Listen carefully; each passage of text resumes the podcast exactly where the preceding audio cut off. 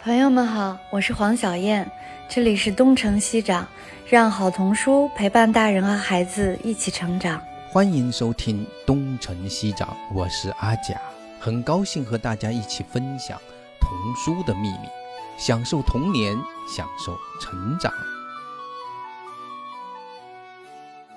那安佳老师，今天您开始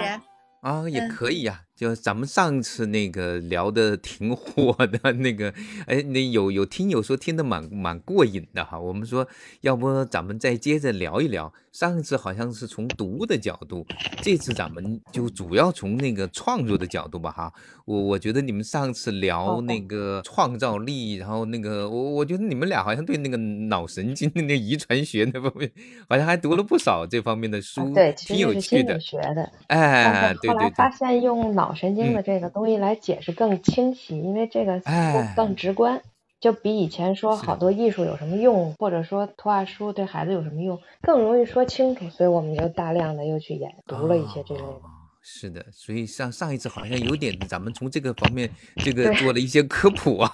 是不是说的太多？啊，没什么，挺好的，挺好的，有点意外的收获。对，所以我我我觉得咱们这一次，咱们上上次呢，主要从那个天呐错了开始聊起哈。要不哦咱们这一这一回呢，咱们也从书开始聊起，然后你们呃后面发散到哪都行啊。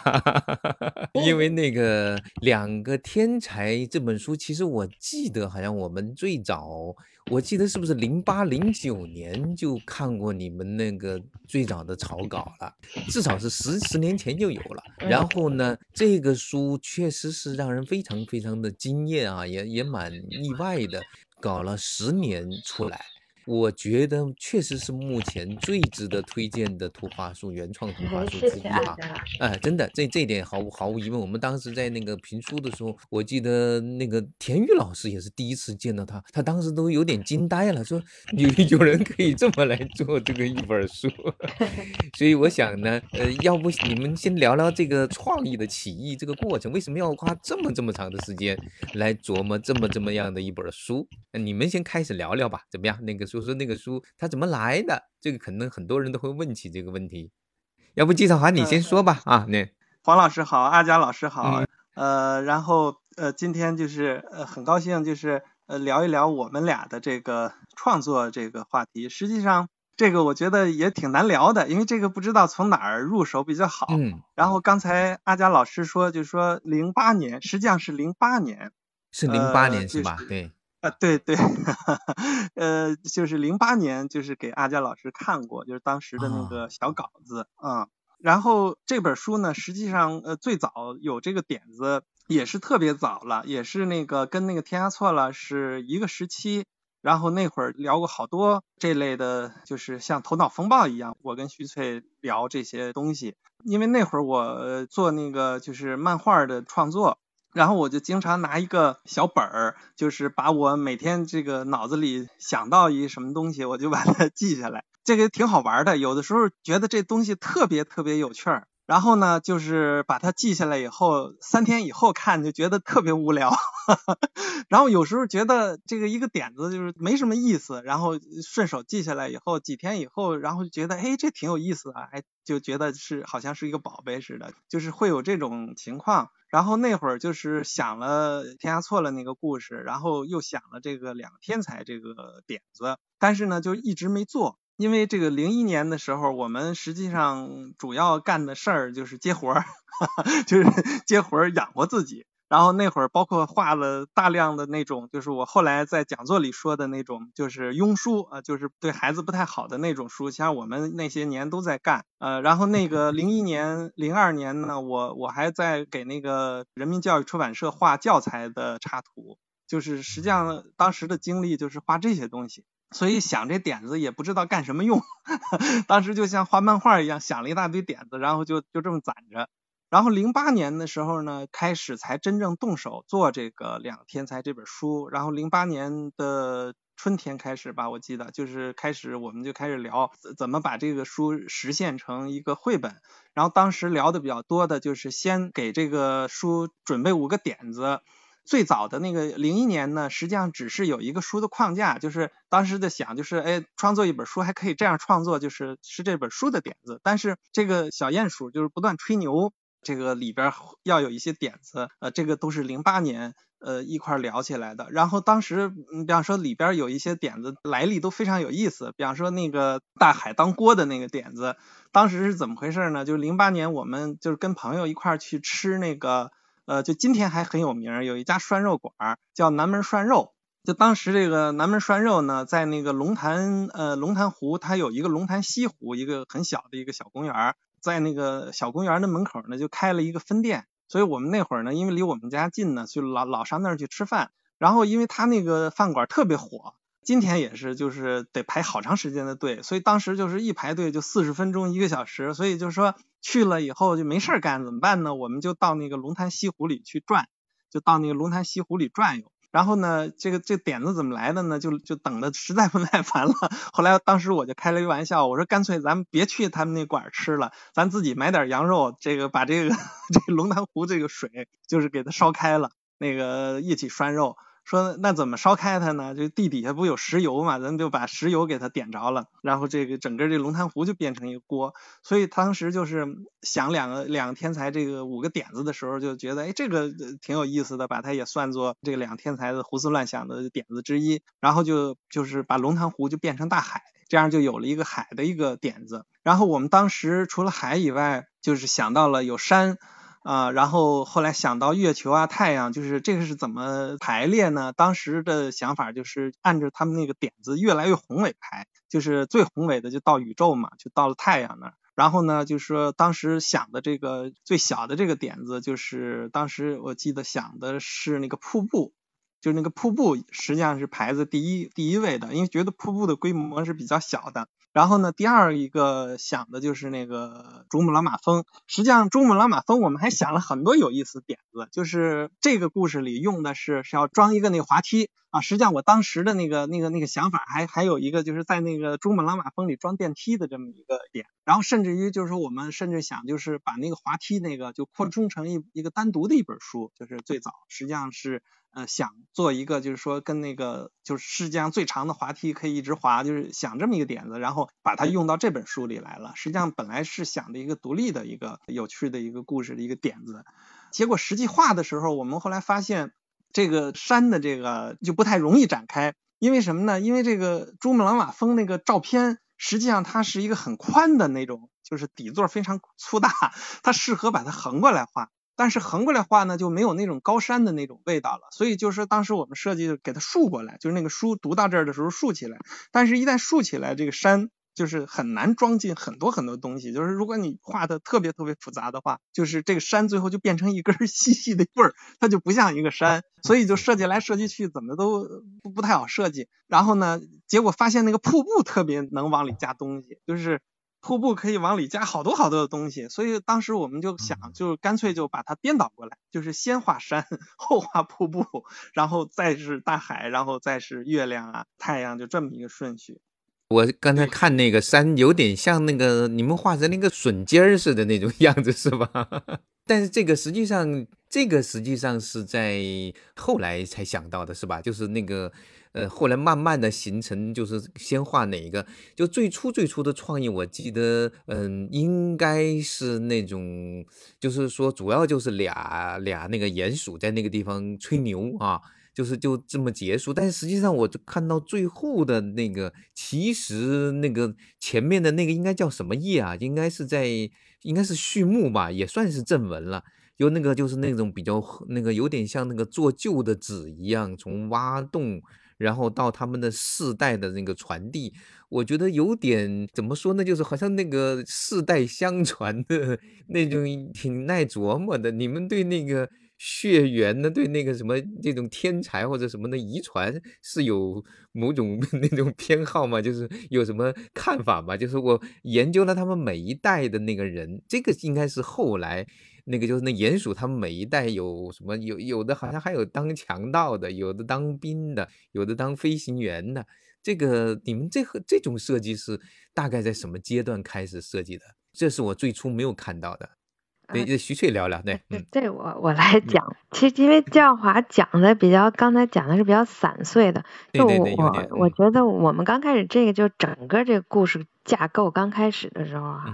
其实是来自于一个自嘲，就我们俩自己笑话自己想的挺好的，然后要的挺多，但实际上啥也干不了，就它来自于这么一个自嘲的一个东西。然后后来后来呢，就是慢慢那个自嘲的这个概念，基本上就是我们可以看到这个故事的主要的这个过程，就是两个鼹鼠在那瞎想，然后有其中有五个像做梦一样或者五个计划就不靠谱的计划，当时候是确实是想了好多个计划。其中还有一个计划，我们当时还想把那个太阳系的那个九大行星合起来做一个台球桌，然后他们他们拿着那个杆儿去打台球，就还有做过这种想法。但是后来就因为根据这个故事的需要，然后又又再次就跟刚才季少华说的反复的调整，最后就变成了现在看到的这五个。然后当时是大概其实这样，然后那整个的故事的结尾，其实我觉得没有现在这个结尾那么好。就是那个时候的结尾想的就是是一个黑色幽默，就是挺讽刺的，就等于灯泡憋了以后，最后这两个鼹鼠就是我们的结尾就是这两个鼹鼠等于不但什么也没做吧，然后就等于两个鼹鼠就是最后只能在黑暗中生活，实际上是一个挺黑色的一个结尾。但是后来觉得，嗯，这也是同行帮我们，然后因为那个卢芳到时候看了以后觉得很伤。伤心，然后我们后来回去也反思，觉得给孩子的话就不适合是以这样的一个结尾，它应该是一个更开放的，然后给给人以一种希望或者一种更深刻的反思的这样一个结尾。但是像这个后面我们就可以看到，整个这本书里面一共出现了三个地方，就是。出现了同样的文字，就是我们该干点什么呢？就是等于就是最后变成了一个开放性的一个故事一个结尾，去反思面对人就各种各样的想法，但是并不是那么切合实际。也许我们真的应该踏踏实实干点什么。所以这其实这我们该干点什么这句话是到最后最后我们才才想出来，并且决定呃这么做。然后这个像我们该干点什么这本书一共有三个地方，一个是当然是前后环衬是两个。那中间其实这个故事行进到开始的时候，两个天才他们说我们的爸爸、爸爸的爸爸等等等等，然后是天才的时候，他就同样也出现了这句，就是说我们该干点什么呢？啊，这三句话实际上在这本书里面，相当于是就刚开始的时候看的时候，钱环衬出现这句话的时候，第一的个反应就是会产生好奇，说哎，这书里面他们干了什么呢？就是他对这个主角的一个想法。那接下来第二次看到那个我们该干点什么的时候，这句话读起来的那个感觉就就可能是是会考虑是说，诶，这个小鼹鼠他们到底在做什么计划啊？他们在想什么呢？就是他会加强他的一个好奇心，然后呢，就是主要是会思考两个小鼹鼠在干什么。但我们最后一次再提出我们该干点什么，在后环衬出现的时候，我觉得实际上就是在向小朋友和整个读者，包括我们自己。提出一个问题，就是我们要反思，我们真正就是实实在在的，它是我们可以干点什么。就所以，我们我觉得就这句话是一个整个的，就是跟我们最初的那个设想，就是等于说有点有一点提升，或者是一种总结的一种更深刻一点的东西。然后我们最初的时候呢，也想的就是有一个故事以后呢，我们就会想让一本书变得更特别一点。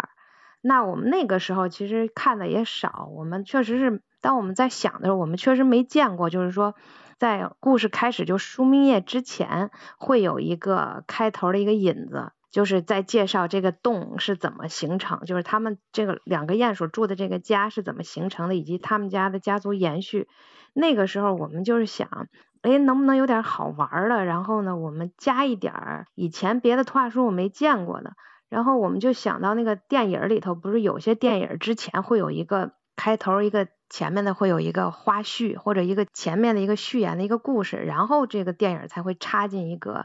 电影的名字。所以我们当时就想，哎，图画书我们是不是也可以这么玩？我们在前面加点儿，而且这样的话就使得整个这个故事就变得更有意思，就是。更深刻的就是说，这个洞其实不是我们建造的。我觉得就有点像我们老是特别骄傲，我们现在啊怎么怎么了不起，怎么怎么样。但实际上你仔细想，那又不是自己造的，是祖先留下来的。然后呢，祖先一代一代传下来以后，到了我们，我们只不过是继承了这些东西，但并不代表我们就真正是那个去做的人。所以其实我觉得这样的话，这本书就当再问我们该干点什么的时候，可能就会变得更愿意让别人多思考一下。然后就是这是整个这个书的一个成书的一个大大概其的一个逻辑的一个过程，就是它不是说一开始这个书的前后所有的都想清楚了就都完整了，然后有了这么一个大的条理和框架以后，才开始不断的往里加这些东西。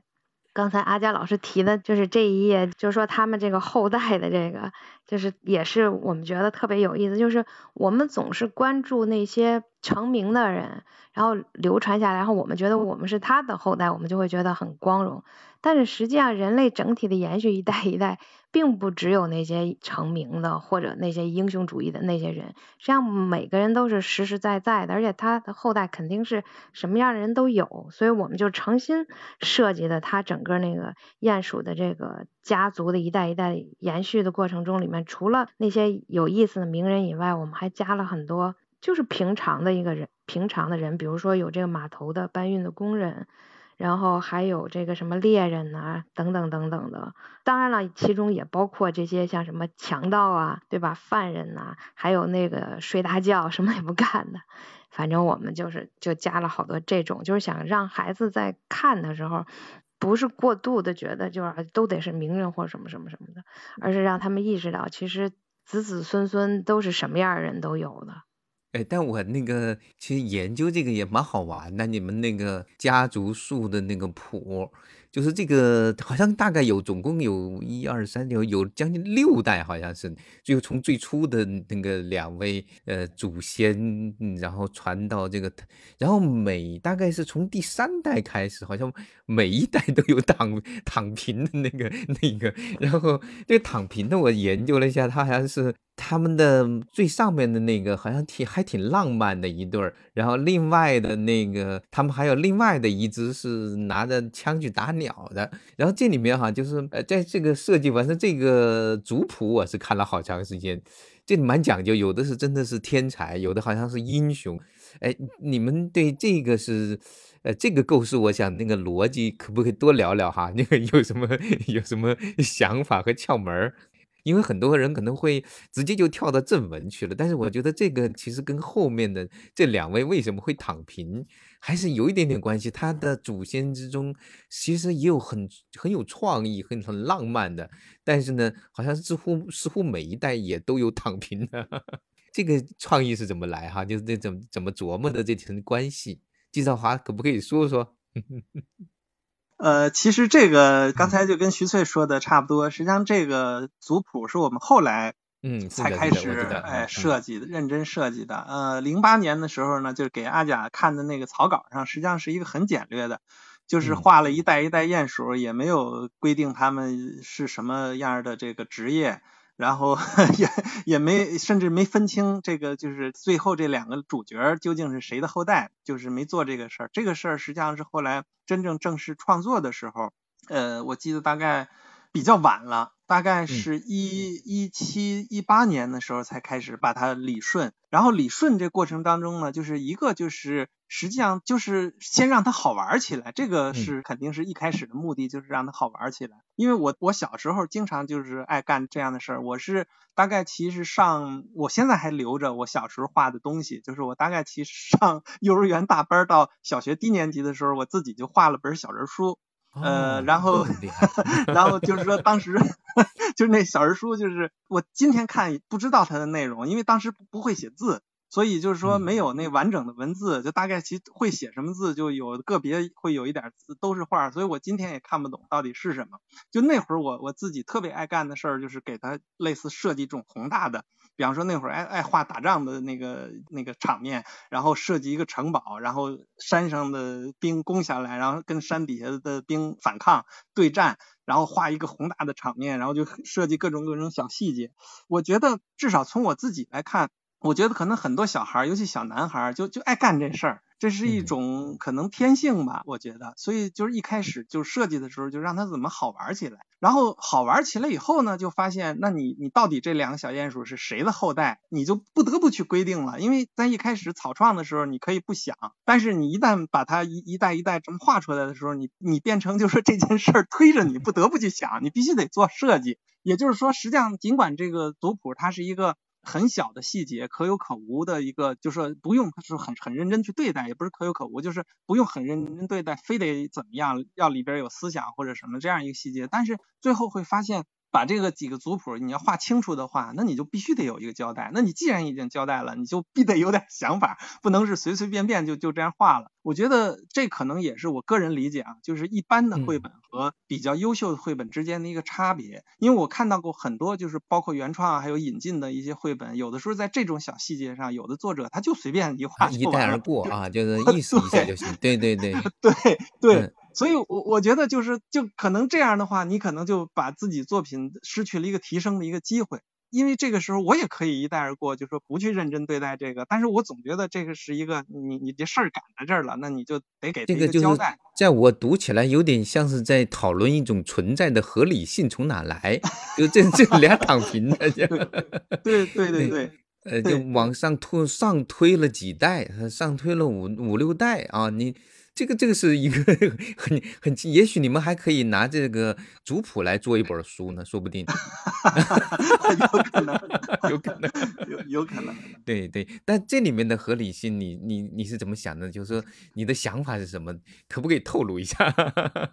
呃，我我我我觉得可能也是我自己设在设计的时候的一种无意识，因为大概在一今年一八年我设计这个时候，呃，我就已经在写我现在写的这本就是儿童就是呃美育儿童教育的这本书，呃，所以就是说实际上在在设计这个族谱的时候，我就已当时已经就是说基基本上就是把很多就心理学的东西就是几乎就是。就是我我我自己就熟到什么程度，我几乎是可以复述出来的，所以我觉得可能是一种无意识，我我我受这个影响，因为我觉得就是说作为人的这个发展吧，就是它不是光是儿童，就是一个人的我们这一生的一个发展。就是严肃的这个科学，把它叫做发展学，就是它是怎么去认识人的呢？实际上它一直就有这么一个争论，就是我们到底是受基因的影响，还是受后天的影响？后天的环境的影响，对，嗯，对，实际上这个争论是争论了 得有上百年的时间，就是一开始就大家就是都非常极端，有的人就说是完全受基因的影响，然后有的人就说是完全受环境的影响。实际上，在这个族谱里也能看到，就是说我给出一个答案。其实我在给的时候，可能是一半是设计，一半是一种无意识的，就是它实际上已经变成变成一种无意识的反应。对，多少也有一点点开玩笑，但是但是其实还是有逻辑的。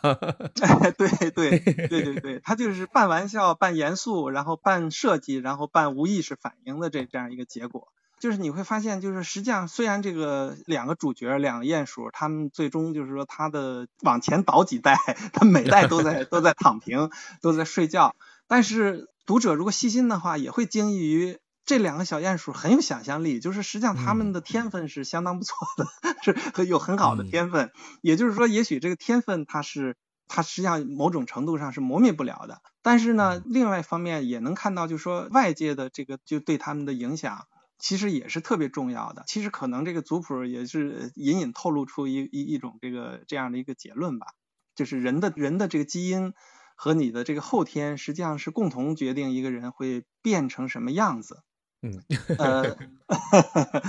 但是这个如果多说两句呢，又特别有意思。有意思在哪呢？就是现代，就是已经到了这个二十一世纪初吧，就是包括人对这个生命啊，对这个就是生物。还有这个对人的这个脑的这个科学方面研究，这个就科学方面研究就不是说像那个，比方说像那个弗洛伊德他们去探讨人的意识和潜意识，还有梦境那些东西，就是那些东西，你比方他，比方说弗洛伊德他把呃人的梦啊、意识啊，他分成很多很多层，这些东西他也没办法证明，你也没办法证伪，你也没办法说它存在或者不存在。然后你感觉好像似乎有存在，但是你也没办法去证明。但是就说到了二十一世纪初呢，就是我们能够证明的，就是所谓的科学吧，就是说我们能够证实的东西。后来我们发现，原来实际上人特别特别有意思，就是人实际上就就像一架机器一样。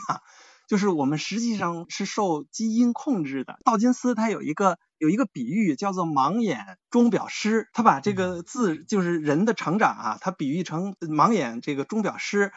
然后给我特别深的印象就是，我推荐大家看一个电影，叫那个呃本杰明巴顿骑士，就这个电影。就先先出生的时候很老是吧？那个。对对对对，然后越变越小，越越变越小，越越变越越小，最后变成一个那个婴儿，然后死亡。是的。呃，我觉得这部电影，我觉得是特别伟大的一部杰作。然后我觉得，如果大家对儿童发展，就是所有朋友，你要是对儿童发展、对人的发展、对人的这个本质如果感兴趣的话，一定看看这个电影。这电影实际上特别深刻。嗯。就是他电影一开始的时候，他就出现了这个盲眼钟表师。就为什么这小孩会一生下来是一个老头，然后越变越小，是因为当时是一战嘛，然后一战死了很多人，结果这个当时美国总统呢，就是正好在一个就是那新奥尔良市，然后去做做一个那个新的那火车站做一个大钟，结果呢，这个大钟快完钟完工的时候呢，做这个大钟的钟表师他是盲眼的，他是一个瞎子。结果就听说自己的孩子在一战阵亡了，他就特别悲痛，于是他就把他悲痛就变成什么呢？他让自己的钟倒着走，所以开幕式那天大家一揭幕，然后这个钟钟就开始嘎哒嘎哒就开始倒走，然后就在倒走的那一刻，就是这个这个这电影的主角是在那个钟开始走第一秒的时候出生的，然后就出生下来一个小老头，然后他就过了这么一生，然后为什么这个钟是在新奥尔良呢？就是这个电影上映的那个那一年正好是新奥尔良发大水。就是新奥尔良这个城市就死了很多很多的人，然后这个新奥尔良死了很多人呢，包括谁呢？就包括这个电影主角的爱人，就是跟他真正结婚的的那个那个爱人，然后就就在那一刻死亡。所以就是说非常非常有意思。这个这个盲眼钟表师，他实际上是一个什么比喻呢？就是说实际上我们人的很多方面都是受我们基因的控制，它并不是说我们人生长像我们原来，包括我。我曾经也是这么想的，就是一个小孩是一张白纸，对吧？我们能在上面绘就美丽的图画，你想把它变成什么，就变成什么。比方说，有一位这个发展学家，就行为，他是叫行为主义的发展学家，他就有一个特别狂的话，他说：“你给我一个小孩儿，这个小孩儿我可以把他变成任何人，比方说把他变成小偷，然后把他变成医生，把他变成科学家，变成一个犯罪分子、战争狂人，甚至精神病患者啊，他都能做到。”就是说，其实人类，包括像我小时候，我们的教育吧，就是我我我小时候我成长过来这一路，就比方说我的老师、我的家长，所有的我们这个环境都是这么认为的，就是说认为我们这个孩子们都是可以这个 随便去绘就的。但是后来我们就发现，尤其到二十一世纪，就是科学家们就发现，哦，人原来不是这样的。其实人更像是一架精密的机器，就是我们的任何的思维、我们的任何的想法、我们的任何的性格、我们所能做出来的任何的事情，实际上都是由我们大脑里边、身体里边的各种基因，还有我们大脑里边分泌的，就是各种这个，因为我们的大脑里头有有呃成亿的这个神经元，然后形成不同的这个神经通路，然后这些神经通路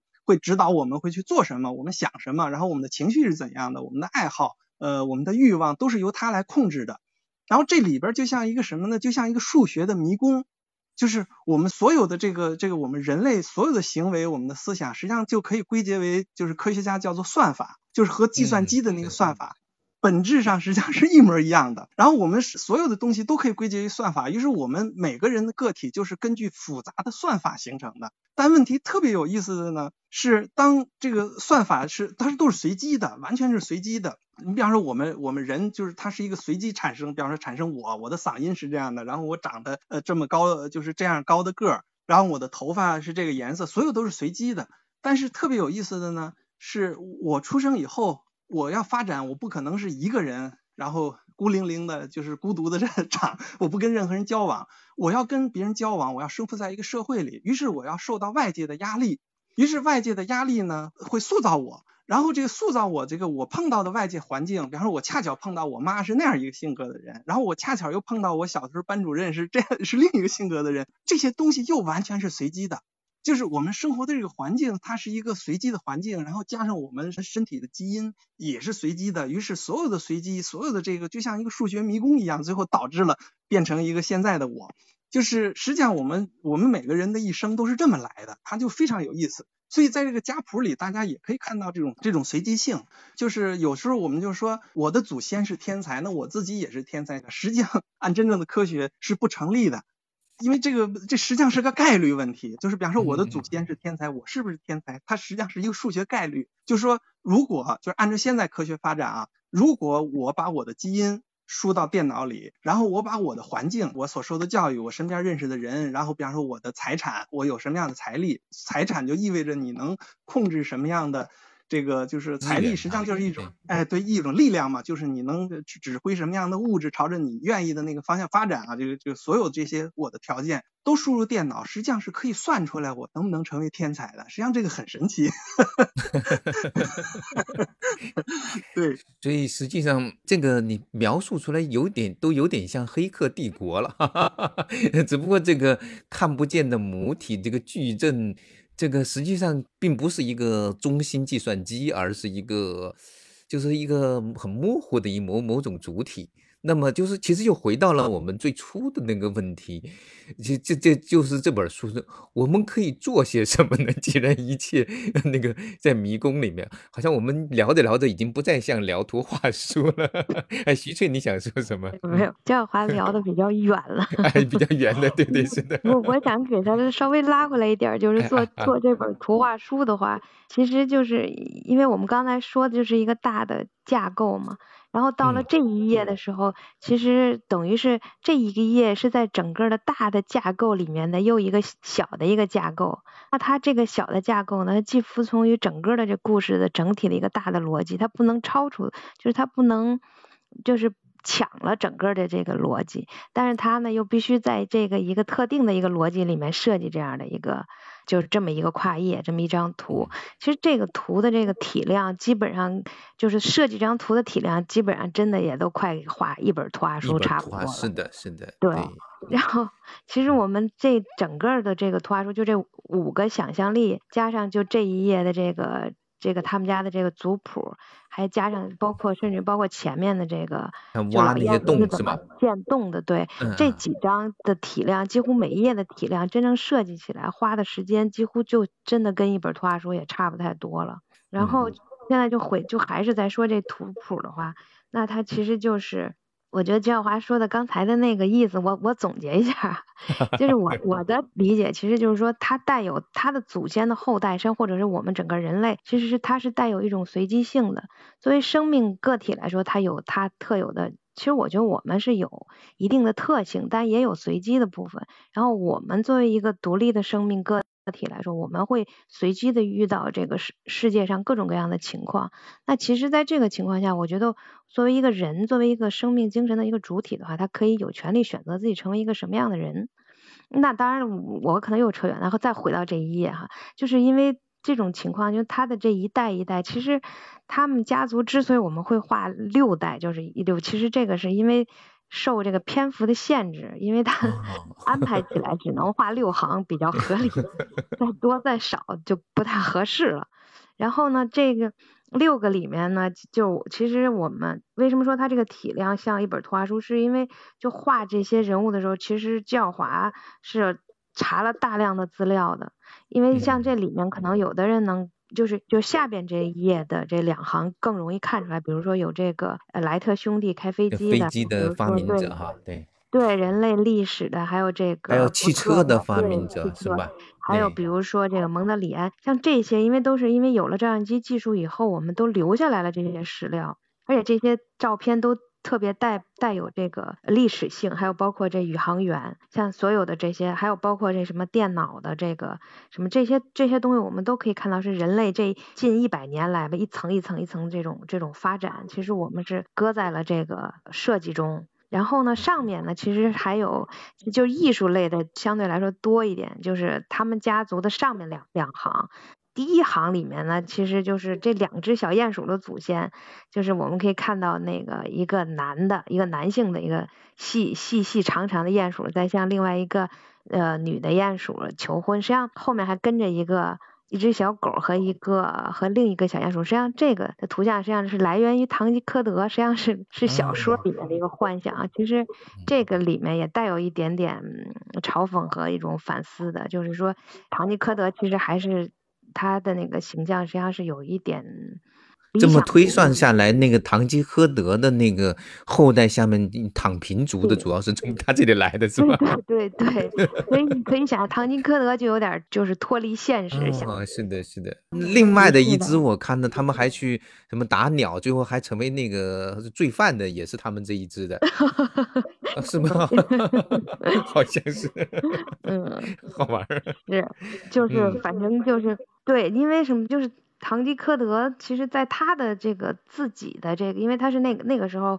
呃，就是欧洲也是流行这种骑士类小说，但是那个堂吉诃德就把自己想象成一个一个骑士嘛，然后呢，就是他有的时候其实这个人家过得好好的，但是堂吉诃德为了为了满足他自己的这种骑士的感觉，就会给别人带上一个假想的一件事儿，然后堂吉诃德就会去把自己想象成一个英雄去救，但实际上也许人家。根本跟他没关系，然后人家也不需要，所以实际上这个唐吉诃德就。认为自己是个英雄，所以我觉得其实他的这种反思，在现实社会中，其实很多时候，包括我们自己有时候做的很多事儿，是因为我们自己给自己规划了一个角色，然后我们渴望外部出现一个这样的事情，然后自己可以去成为这个角色，就这个事件里面的一个英雄。但实际上，在别人的事件里面，在一个事件，可能人家根本不需要，或者根本不是我自己想当然是那样的。而且我觉得现在这社会这种思考问题的这种情况，并不是没有，而且还挺。多的，所以我觉得这也是带有一点点反思和这个，就是一种反省的。这我们就是希望有这么一种这功能吧。所以实际上他的后代并不一定如他们所想象的就这么好。但实际上还有一些，那比如这里面还有这个雨果，雨果显然是写那个《悲惨世界》的嘛，他也是一个很了不起的文学家。所以实际上我我觉得，就是人类的一个发展其实是离不开。离不开人类精神的一种探讨。哦，你们那个第二行的那个写作的那个人是雨果是吗？对。哦，天哪！照片，我们那其实，所以为什么说查了大量资料，是因为那个也是留那个年代留下来的雨果的一张素描，就他的大胡子是雨果的特点。哦。当然了，这里面的历史事件得澄清一下，这有的就。呃，就是带有想象的部分了。开玩笑的，纯属虚构，不能全部照搬。对我们这有有部分，然后对 对，到后面几行我倒能找到，那前面的雨果我没发现。这个一般就是，对，甚至就是绘画了解少的人，可能也不会知道这个是雨果。然后底下那一行第三行里面还有一个弹钢琴的那个是是李斯特，他也是参考了一个李斯特一张照片画的。是肖邦。哦，肖邦，肖邦说错了，说错了。哦，肖邦，不能肖邦，好吧。肖邦，肖邦。然后，莱莱特兄弟就分配为肖邦的后人了。对对对。所以也不能全那什么。对对对，不能全部对号入座。对对对，但是总体来说，就是等于它有一个一代一代的。然后，其实在这个里面的设计里面，其实确实是还有我们对一些历史的严格的一些思考，就是觉得文化。对于人类整体，就其实文化不是说这个文化的呃怎么怎么样，而是说是文化给人的思思想带来它的开放性，从而导致了各个层面的一种突破和发展，就这种跃迁式的这种发展。嗯，所以这其实想象力还是很重要，很重要。对对对对对，嗯。哎，那个小燕老师好长时间没说话，你你我们是不是聊得太远了？你要不要收回去？真的，我觉得我根本插不上话，因为我们今天的主题上一次是讲那个就是图画书对小朋友这个创造性的培养成长啊，对。今天我们讲的是创作，所以前面我专门让那个徐翠老师。列过一个大纲，然后我现在把我们刚才讲过的东西稍微做一个小结哈。对，首先我要说就是就是这个两个天才这本书，在我眼里，就阿佳老师刚才有夸过，就是我觉得它超级惊艳。就因为我们就是气象国做了特别特别多的引进版，然后就是好多书也也确实是很高级嘛。但是在我眼里，就是两个天才绝对是国际水准的这样的就是超级好的图画书。然后我刚才就是从那个那个徐翠老师和季兆华老师的这个分享里面，我想就是说，因为今天我们主要讲创作嘛，所以我刚才有很多的收获。就是他们俩讲的时候，我记了一些笔记。一个就是那个季兆华老师说的，就是他开始会拿一个小本子，他想到了什么东西，他就会记记好多的点子。那现在有很多的人，就是很多朋友他想创作图画书，但是我们现在去看原创的图画书，大部分实际上都没有特别多的创意在里面。就是大家都一窝蜂的在做什么传统文化。我最近还收到了一套装帧非常非常精美的讲中国传统节日的图画书，精美极了。但是就是 简单到我觉得这个书其实完全不必出版。春节、中秋，然后都是特别简单的，然后故事也简单，图也简单，但是它精美极了。就是这个里面既没有创意，也没有思想，也没有文化。就如果作为一个创作者，我们还是要就是。你要有自己的想法，你要有一些积累，你不能为了做书而做书。这个下面还有一个，就是刚才那个季老师说到了一个词叫庸书，这个我 也特别特别认同。就是我觉得现在市面上很多很多书是根本不用出版的，这个绝对是属于浪费资源。作为一个就是一个出版机构，也应该对自己有要求；作为创作者，更应该对自己有要求。还有就是，刚才他们俩有提到，就是他们查了大量的资料，像像莱特兄弟啊，然后就是我我自己对两个天才里面的那个族谱那个也是，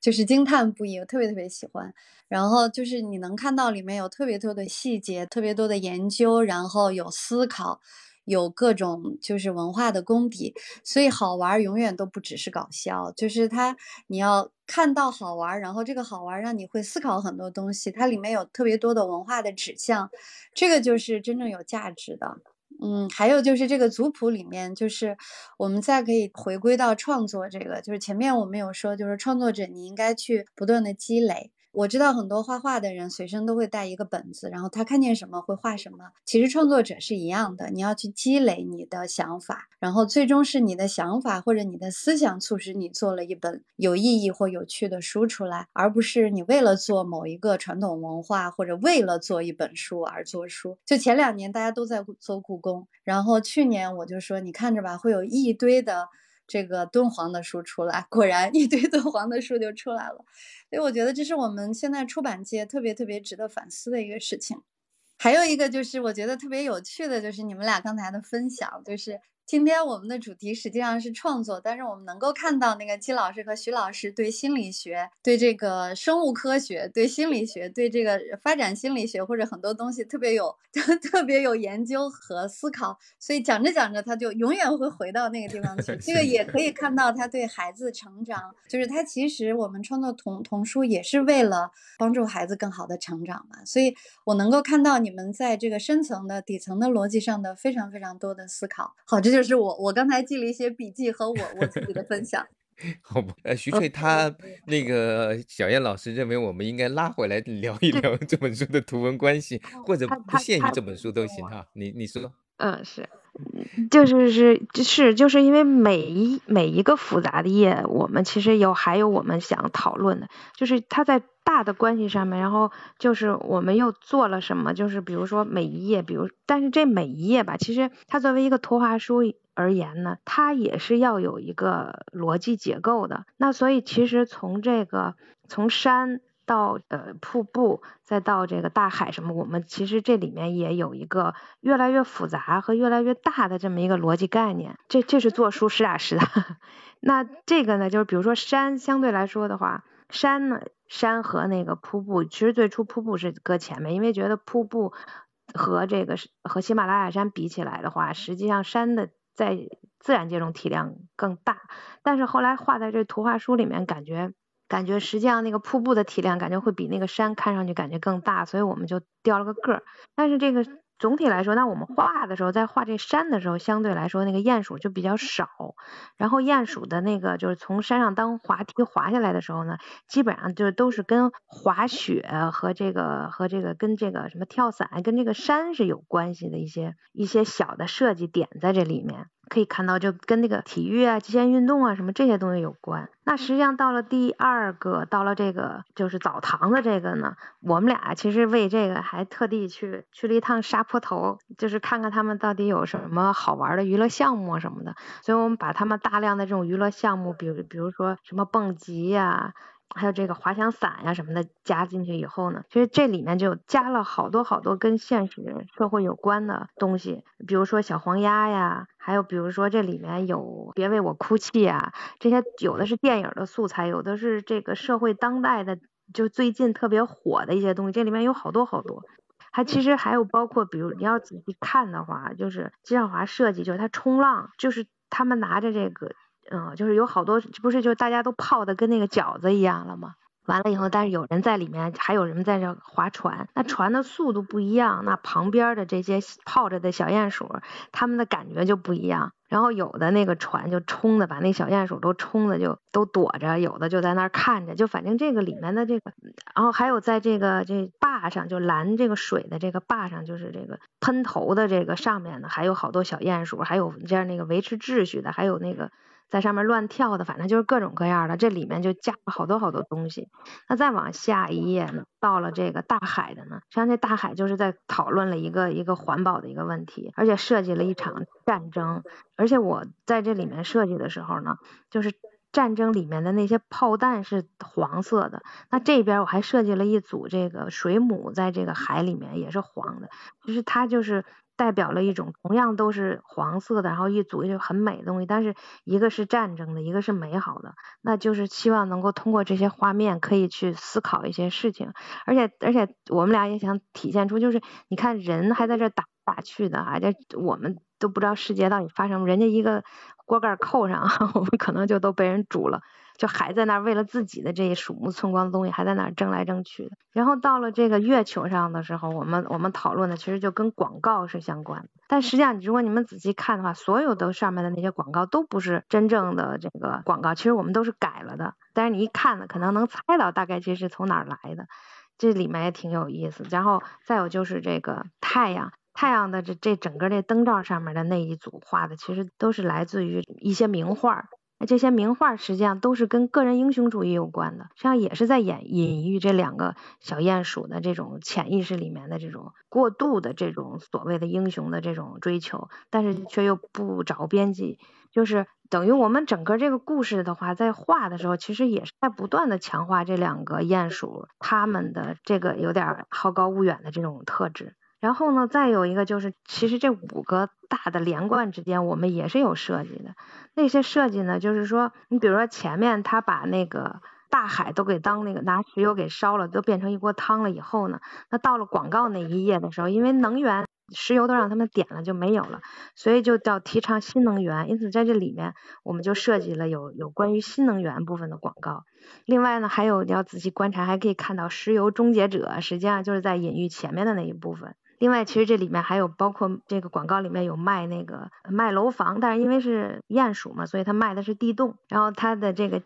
价钱就可以变成每平方厘米五百万，五百万啊！就是这个里面我们对，然后还设计了一些跟那个就是在那个中缝这块地方还有一个广告是卖的是那个。瀑布的那个那个洗澡堂子的广告，就我其实是把前面后面这些都都连在一起，就是可以。还还有你们添上错了的硬广，对吧？对对对对，还有一个添错了的，那个其实刚开始本来没想填的，但后来想算了，就就鼓励我们，包括编辑们也鼓励我们，好了，我们就把它填上。然后就是。这个是它就是等于几个架构之间的一个一个大的联系。那在这个鼹鼠，就是我们可以看到这个鼹鼠在不断的遐想，就两个人刚开始的时候哈，其实就是还想着祖先厉厉害，我们也也干点什么的时候，他们还是有一点点那么还有一点不好意思，或者还就是只是说说，所以那个时候的画面就画的很小。但是随着他们两个人觉得自己越来越了不起，整个那个画面也是越来越大，越来越大。其实这个也还得感谢阿佳老师，当时我们俩画的时候就是方块就比较板嘛，阿佳老师就觉得有点板，所以后来就是就说是不是可以不用方块或者有别的，所以我们俩后来回来就想，哎，对，可以打破这种，然后让它变得更加的自由一点，然后而且这样的话绘画的味道、水彩的味道也会更足，然后画面也会变得更灵动，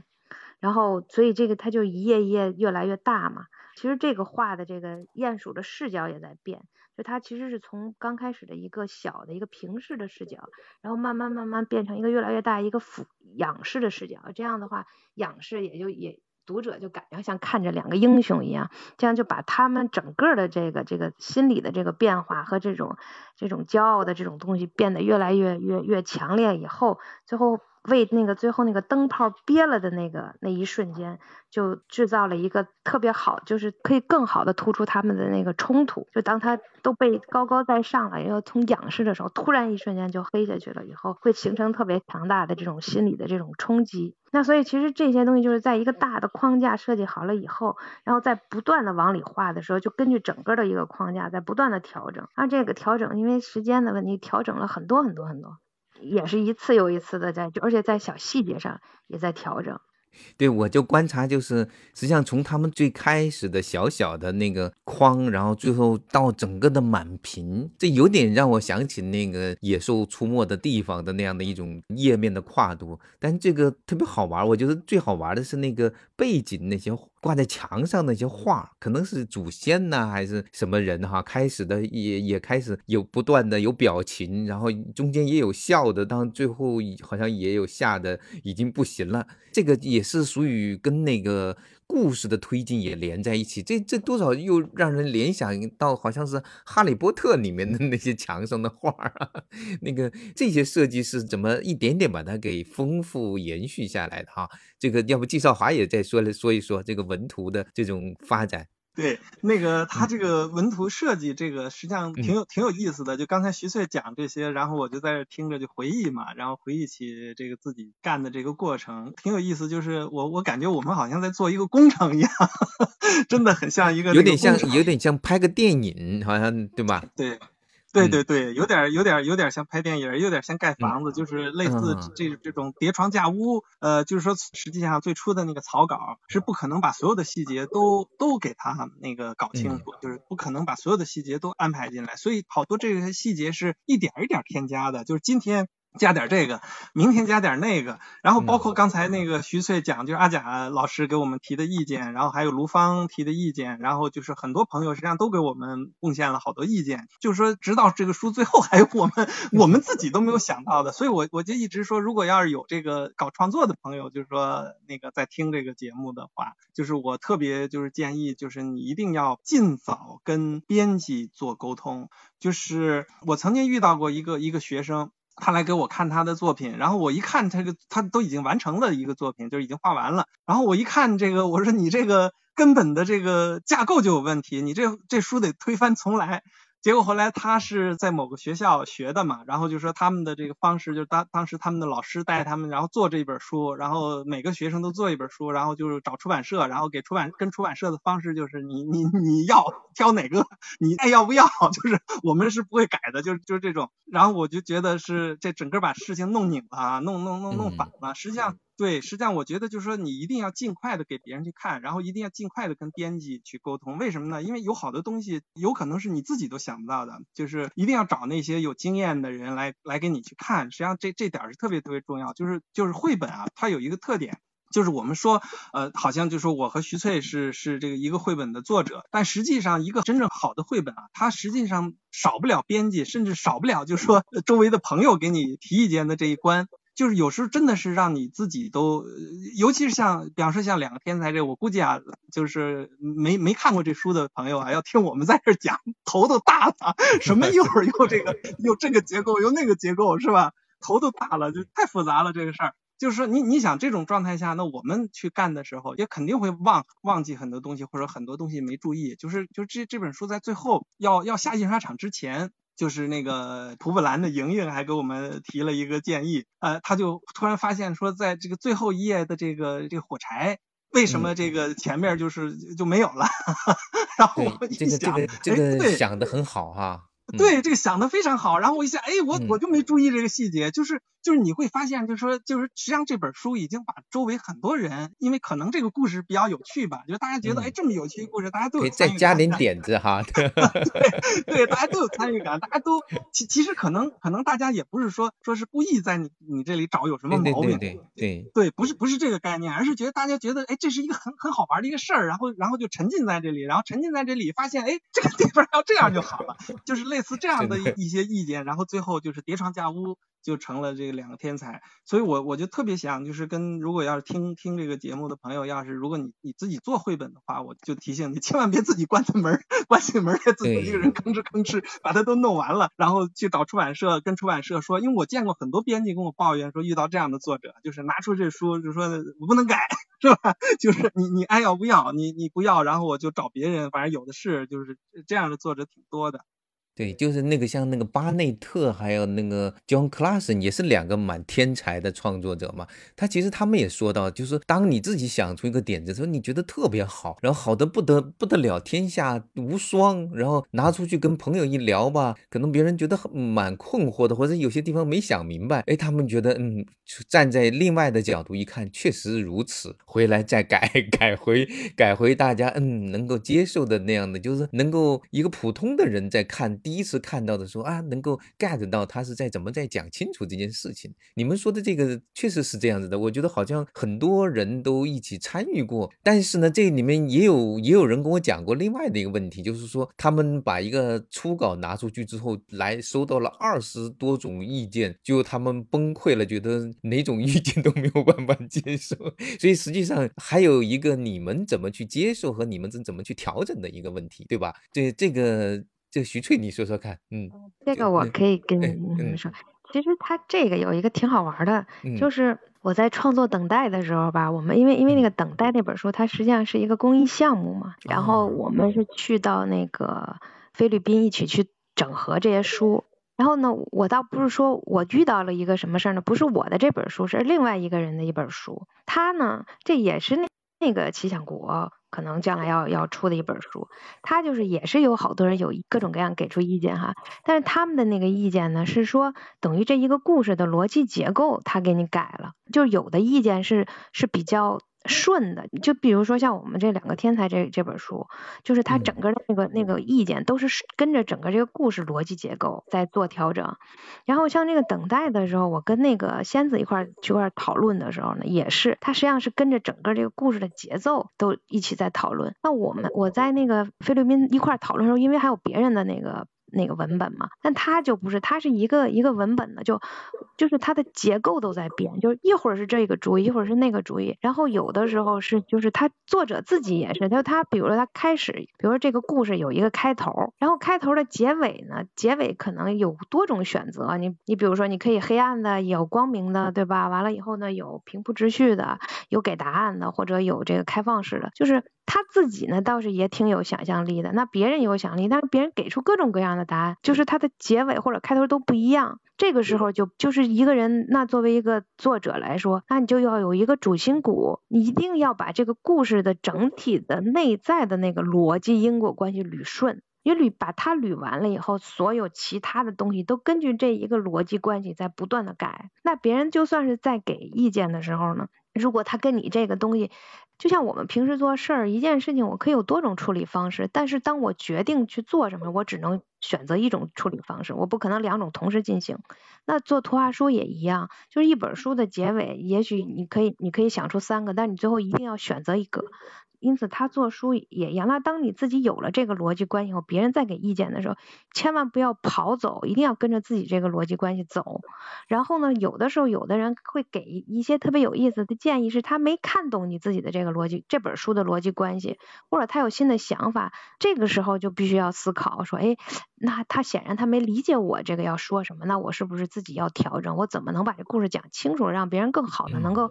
抓住我的这个主线，所以其实我现在感觉就有好多，呃，我们原创图画书里面，其实这真的还可以再讨论，就是它的内在的情感的逻辑主线抓的不对，所以他这故事怎么读怎么读都不对劲儿，就是老觉得哪儿有个扣不符合人之常情。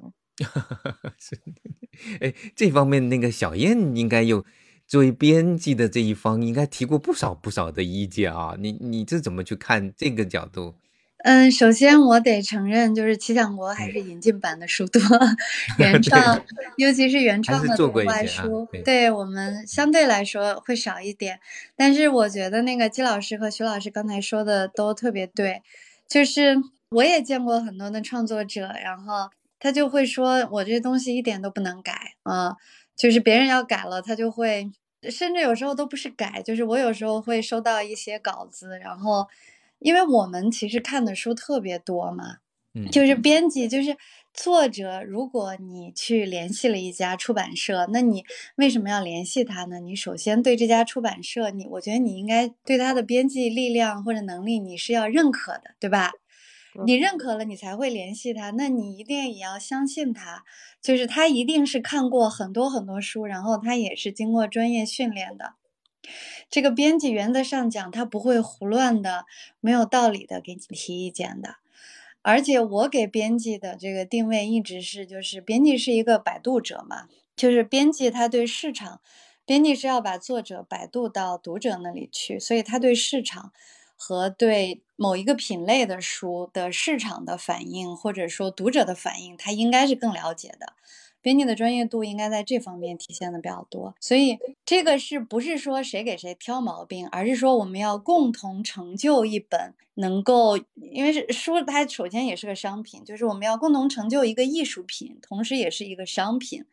那编辑的意见，我觉得一个理性的创作者，他应该是会。应该是去听和尊重的，就是，所以我我觉得就是我我们国内这个现象还蛮严重的，就是我有我收到过一些有名的人给我投来的稿子，那他们就很抗拒我提的意见，然后我就很。我就不知道该怎么说了，就是我只能是很认真的提出来我的意见，或者我直接就把这个我说这个稿子我不能接受，或者我认为它存在的问题是什么是什么，那你接受你就接受，你不接受那就我就顶多不出嘛。然后在整个创作的过程中，肯定。就是大家其实是一个一个沟通的问题，就是我觉得就是那个金老师刚才说的特别对，就是你不要闭门造车。然后徐老师刚才说的那点也很好，就是一个创作者你 要自己有坚守，你不能别人跟你一说你就改，那你你你首先也得尊重自己嘛。这个还是那个话，就是说我们现在很多创作者是为了创作而创作。因为图画书这些年太火了，而且我觉得特别有意思的一点是，大家现在一说原创，因为很多人来来奇想国应聘，然后然后他就说我要做原创，我说原创我们在做呀，这个只要是出版社自己出了创意，然后做出来的书不是引进的，它都叫原创啊。但是他们说的原创 都是原创图画书，我就觉得特别特别的错愕，就是我其实不懂为什么中国的市场现在对。图画书如此狂热，因为其实图画书创作和出版是背后是有底层逻辑的。但是我觉得我们这个市场完全现在对这个底层的逻辑不了解，就是大家一窝蜂的都去做，都去出版和创作原创图画书。但是你，你有没有就是说，你看季老师和徐老师用了 几十年时间，只出了只出了两本书是吗？徐老师出了一本新书，哎，对，还有一本等待，对对，我们待会儿可以聊聊，对。对，但是我就觉得这个这个是里面能说明很多问题的。好吧，哎啊，那徐翠你有什么话接着说？刚才我可能没说清楚，嗯嗯，就我刚才说那个作者和那个编辑哈，就我在旁边看，就是我的感觉，其实编辑一直在试试图帮他捋顺，就其实我说那个一个一个故事好几个那个意见哈，其实是不是编辑？的事儿是作者本身，因为我遇到那个作者特别有意思，是他特别喜欢。找别人问意见，希希希望别人给他提意见。那作者特别逗，他不但问编辑，还问别人，问他问他身边一圈的朋友。嗯，我我见过这个，对对对。然后，嗯，我然后其实我倒觉得编辑给的意见有的还挺中肯。其实编辑试图让他拉回来，但是他自己就跑来跑去，跑来跑去。然后我的感受就有的时候就是作者和编辑的沟通哈，就编辑说的是另一个意思，但是作者可能理解的是另一个意思，就真的是小燕老师说的，就是沟通可能不太流畅，可能有的时候我觉得可能作为一个作者来说，本身他也有自己的紧张吧，就跟我我能理解，就是比如我错的一个东西，我也害怕 拿出去给别人看的时候，我也会紧张。但我觉得不管紧不紧张，还是得看。是的，嗯，好的，我们今天我觉得咱们也聊的差不多了哈，看看那个小燕，我们是不是差不多也该收尾了？嗯，聊的挺蛮开心的，怎么样？咱们小结一下，嗯。其实我我觉得今天，因为其实图画书是一个图像讲故事，所以单纯用嘴说的时候吧，我觉得讲的还不是特别的透。其实还有真是有好多东西还是可以分享，但是因为时间有限，只能只说现在其实只说了主要的脉络和如何把一个脉络尽量把它完善和就是变成一个图画书。一个整体的脉络里面，就是它是要由一张一张图来串串联讲成一个故事。那其实每一张图就作为一张图来说，它如何就是。不跳跃出整个故事的框架，然后又同时又把他自己充实成一个更有意思的一个部分，其实这也也也是一个挺有意思的一个东西，也可以讨论。看以后有机会哈，可以可以讨论这一部分也。嗯，挺好的，就还是意犹未尽哈。那个季少华，你你说说。对对，我觉我觉得就是说，感谢大家，就是花了这么长时间听我们瞎瞎说，就是。对，然后我我觉得就是说，可能跟图画书聊的这些话题还挺，其实可聊的东西还挺多的吧。我觉得只能是挂一漏万吧。我们就是冰山一角，然后将来如果有机会抛砖引玉，大家有什么这个更更好玩的话题，我们再来讨论。呃，谢谢大家，谢谢阿佳老师，也谢谢黄老师。嗯，就还是特别特别感谢你们俩。对，今天听到了好多背后的故事啊。我也要谢谢阿佳老师、黄老师。好吧，好的好的，谢谢谢谢啊，好，谢谢谢谢，哎，周末愉快。啊，拜拜，拜拜。